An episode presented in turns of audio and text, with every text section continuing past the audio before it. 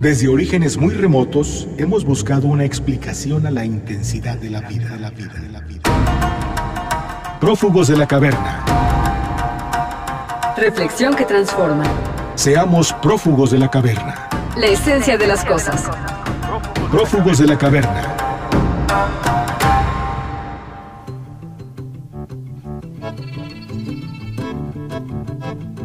Las noticias engañosas siempre han existido, pero con la llegada del Internet y las redes sociales, estas han proliferado a lo largo y ancho del planeta. Las fake news o noticias falsas tienen impacto no solo en el derecho a la información, sino también en la sociedad al afectar la integridad democrática. Por eso es importante reflexionar sobre el rol que deben tomar tanto la sociedad como los comunicadores al respecto. Teniendo en cuenta la gravedad que puede llegar a implicar la difusión de fake news en esta era donde la emoción predomina frente a la verdad, es importante aprender a reconocer una información errónea antes de divulgarla.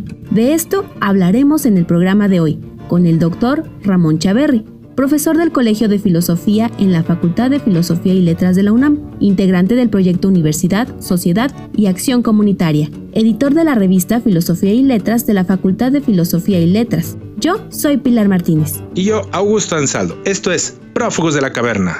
Prófugos de la caverna. La proliferación de fake news o de noticias falsas y su aceptación son sintomáticos de nuestra sociedad, doctor. Sí, yo creo que hay, eh, a partir de toda esta revolución tecnológica, eh, ha habido cambios, ¿no? Ha habido cambios eh, fundamentales en muchas cosas, ¿no? Siempre consideramos como que la tecnología de suyo es algo bueno, ¿no? O sea, pero lo que a veces no reparamos es que supone, supone transformaciones, supone a veces, digamos, cosas que no son beneficiosas, ¿no? Que causan estragos. Pienso que toda la comunicación ha cambiado, ¿no? Recuerdo alguna vez haber leído Moby Dick y me gustaba mucho cuando, cuando leí Moby Dick el tema de las cartas. Los barcos salen, zarpan y entonces otro barco lleva cartas, si se encuentra el otro barco le encuentra, ¿no? Y si encuentra la persona, se la da, pero si no, puede que esa carta se pierda. Entonces la comunicación, yo pensaba en ese tiempo, ¿no? Cómo era la comunicación y cómo hoy día nosotros pedimos eh, rápido, ¿no? Pedimos o nos urge saber, y esa urgencia creo que está detrás de muchas cosas, ¿no? Eh, esa urgencia creo que nos hace, eh, o sea, estamos esperando que algo pase, ¿no? Además nosotros somos proclives, ¿no? La especie humana es proclive a esperar, ¿no? Es y además es algo con lo que nos está a no esperar, perdón, es algo a lo que nos han estado acostumbrando desde la aparición de la tecnología, ¿no? Estamos en eso que que Heidegger llama el afán de novedades, ¿no? Estamos esperando algo nuevo permanentemente. Entonces, es muy fácil que frente a eso, ¿no? Frente a la espera de algo, pues aparezcan estas fake news, ¿no? Y en la inmediatez absoluta, nosotros les concedamos.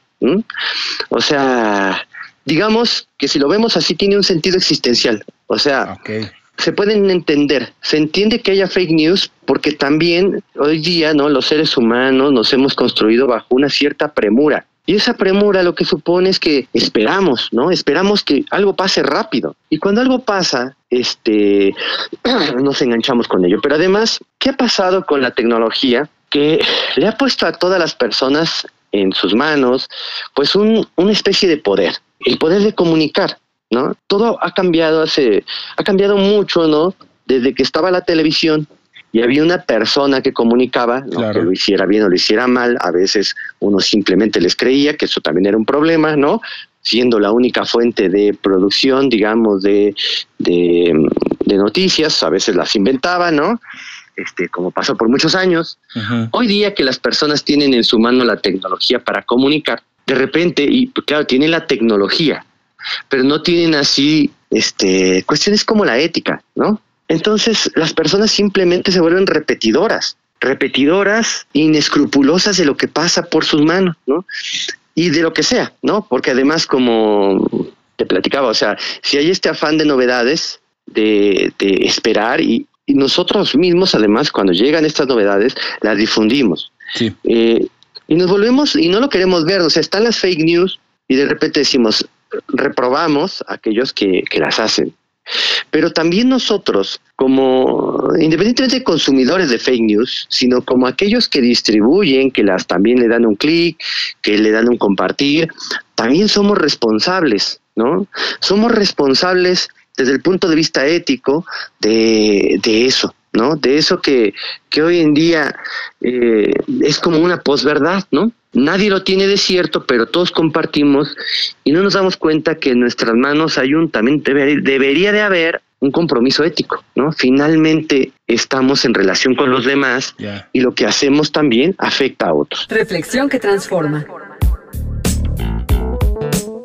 Las fake news o noticias falsas se han convertido en una constante dentro del periodismo y en un verdadero problema a la hora de decidir entre lo que es verdad y una mentira. Gracias al Internet y a las redes sociales, el rumor cobra una nueva dimensión, donde entran en juego la velocidad, amplitud y universalidad, lo que potencia su auge y difusión amparados en la participación, el anonimato y la fuente oculta. El poder de las fake news es tan grande que según un estudio realizado en España por la Asociación de Internautas en 2018, el 70% de los españoles no sabe distinguir entre una noticia verdadera y un rumor o bulo. Y esto se debe a que no existe una fórmula para diferenciar entre lo que es cierto y lo que no lo es. La libertad de expresión y de información son los pilares básicos de una democracia, pero se debe encontrar un límite en el derecho a la veracidad de las informaciones que recibimos. Si conocemos la realidad, podremos formarnos una opinión sobre el mundo que nos rodea. Sin embargo, debido al flujo permanente de noticias falsas, será más difícil generar credibilidad. Por eso es importante verificar la información sobre todo en estos tiempos inciertos de crisis, porque las mentiras se incrementan y por este motivo, la prensa más que añadir contexto e interpretación necesita concentrarse en la síntesis y la verificación. Prófugos de la caverna. Doctor, ¿cuál ha sido el papel de estas fake news en esta emergencia por el coronavirus? Nosotros frente a, frente a algún problema construimos una especie de fantasía de ello, ¿no? Los psicoanalistas lo ponen de esta manera. Supongamos que en, en una ruptura amorosa lo que hacemos es construir un fantasma de esa fantasía. Entonces decir, claro, me dejó porque era una tal, o me dejó él porque era un promiscuo, me dejó. Construimos una fantasía que nos permita lidiar con lo que sentimos, con lo que está pasando. En filosofía pasa algo parecido eh, respecto al tema de la ideología, ¿no? ¿Qué pasa? A veces estamos requiriendo, frente a un fenómeno complejo como es el coronavirus, porque es muy complejo, los mismos médicos no han sabido a ciencia cierta cómo se comporta, más o menos se sabe cómo se transmite. O sea, ellos son los especialistas y les está dando trabajo, ¿no? Y entonces, frente a eso, que, es un fenómeno complejo, las personas quieren soluciones fáciles, quieren, digamos, algo, un elemento que puedan señalar con miras a tranquilizarse, con miras a decir, es esto. Esto pasa muy, o sea, es como, digamos, es un tema muy explotado en general en las películas, ¿no? es nosotros, hay, digamos, está el mal del mundo y, y, a quién se lo achacamos, ¿no? En la Segunda Guerra Mundial, los judíos y los gitanos. Claro. O sea, era un problema complejo, pero lo más fácil es acusar a una población y decir son ellos, ¿no? O cuidado, son los médicos, o cuidado, son los norteamericanos, o cuidado, son los chinos. ¿Y qué hace? En automático nosotros podemos entender o pensar, eh, sí, eh, al enemigo común, ¿no? Pero solo no, es un esfuerzo de facilitarnos la tarea del pensar, ¿no? Y la tarea del pensar debe, en este caso, por ejemplo, este fenómeno es increíblemente complejo, ¿no? Creo que son de los fenómenos más complejos que hemos visto y además justo ahora que están tan en boga las teorías de la complejidad, justamente le viene como anillo al dedo. ¿no? Va, yo creo que va a transformar hasta la manera de pensar eh, los fenómenos. ¿no? Este, este solo lo podemos entender desde, la, desde teorías de la complejidad. Bueno, acá lo que hacemos eh, con las fake news es tratar de resolver con temas facilones problemas muy, muy complejos. Y, no nos damos cuenta que en eso, eh, eso supone un problema para aquellos que pretenden, como los médicos, los virólogos, la gente especializada, tratar de darle solución a esto, ¿no? Tratar de encontrar la manera de lidiar con esto. Eh, se vuelven como antes había una, un, en, tiempos de guerra, hay una frase, ¿no? Que supone o que habla del enemigo interno, ¿no? Que es la quinta columna terminamos siendo el enemigo interno, terminamos siendo aquellos que generan eh, problemas, aquellos que generan pánico, ¿no? Este, nos volvemos enemigos de la propia posibilidad de trascender el fenómeno. Entonces, si yo, yo veo que, que ese es el problema de las fake news, ¿no? O sea, no son inocentes además. O sea, terminan, porque además si lo vemos en todo sentido no son inocentes, porque estas fake news además muchas veces son de personas que ganan con estas fake news, ¿no? O sea, todo lo que está circulando en Internet, alguien lo produce y lo produce para algo. Ajá. Y lo produce para obtener ganancias, lo produce para obtener likes, lo produce para obtener eh, beneficios económicos. Entonces, pienso que todos y cada uno de nosotros, los que pues, estamos la comunidad del Internet, eh, debe hacerse responsable de aquello que comparte, ¿no? Si no queremos de alguna manera retrasar más o generar un problema que, que o sea, que, imposibilite eh, nuestra nueva forma de vida.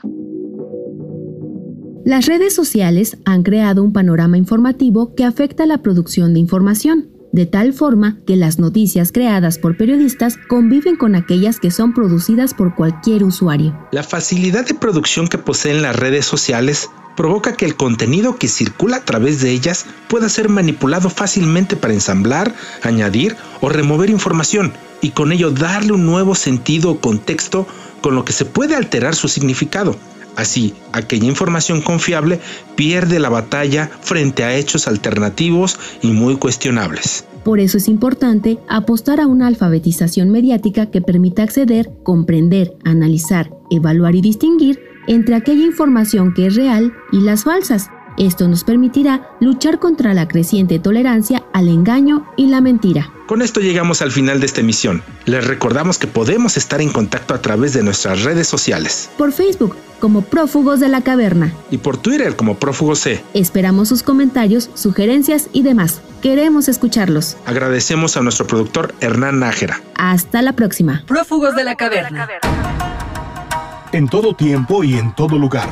En todo lo que nos sucede y en todo lo que hacemos. La vida te da la posibilidad de ser. Un prófugo de la caverna. Reflexión que transforma. Prófugos de la caverna.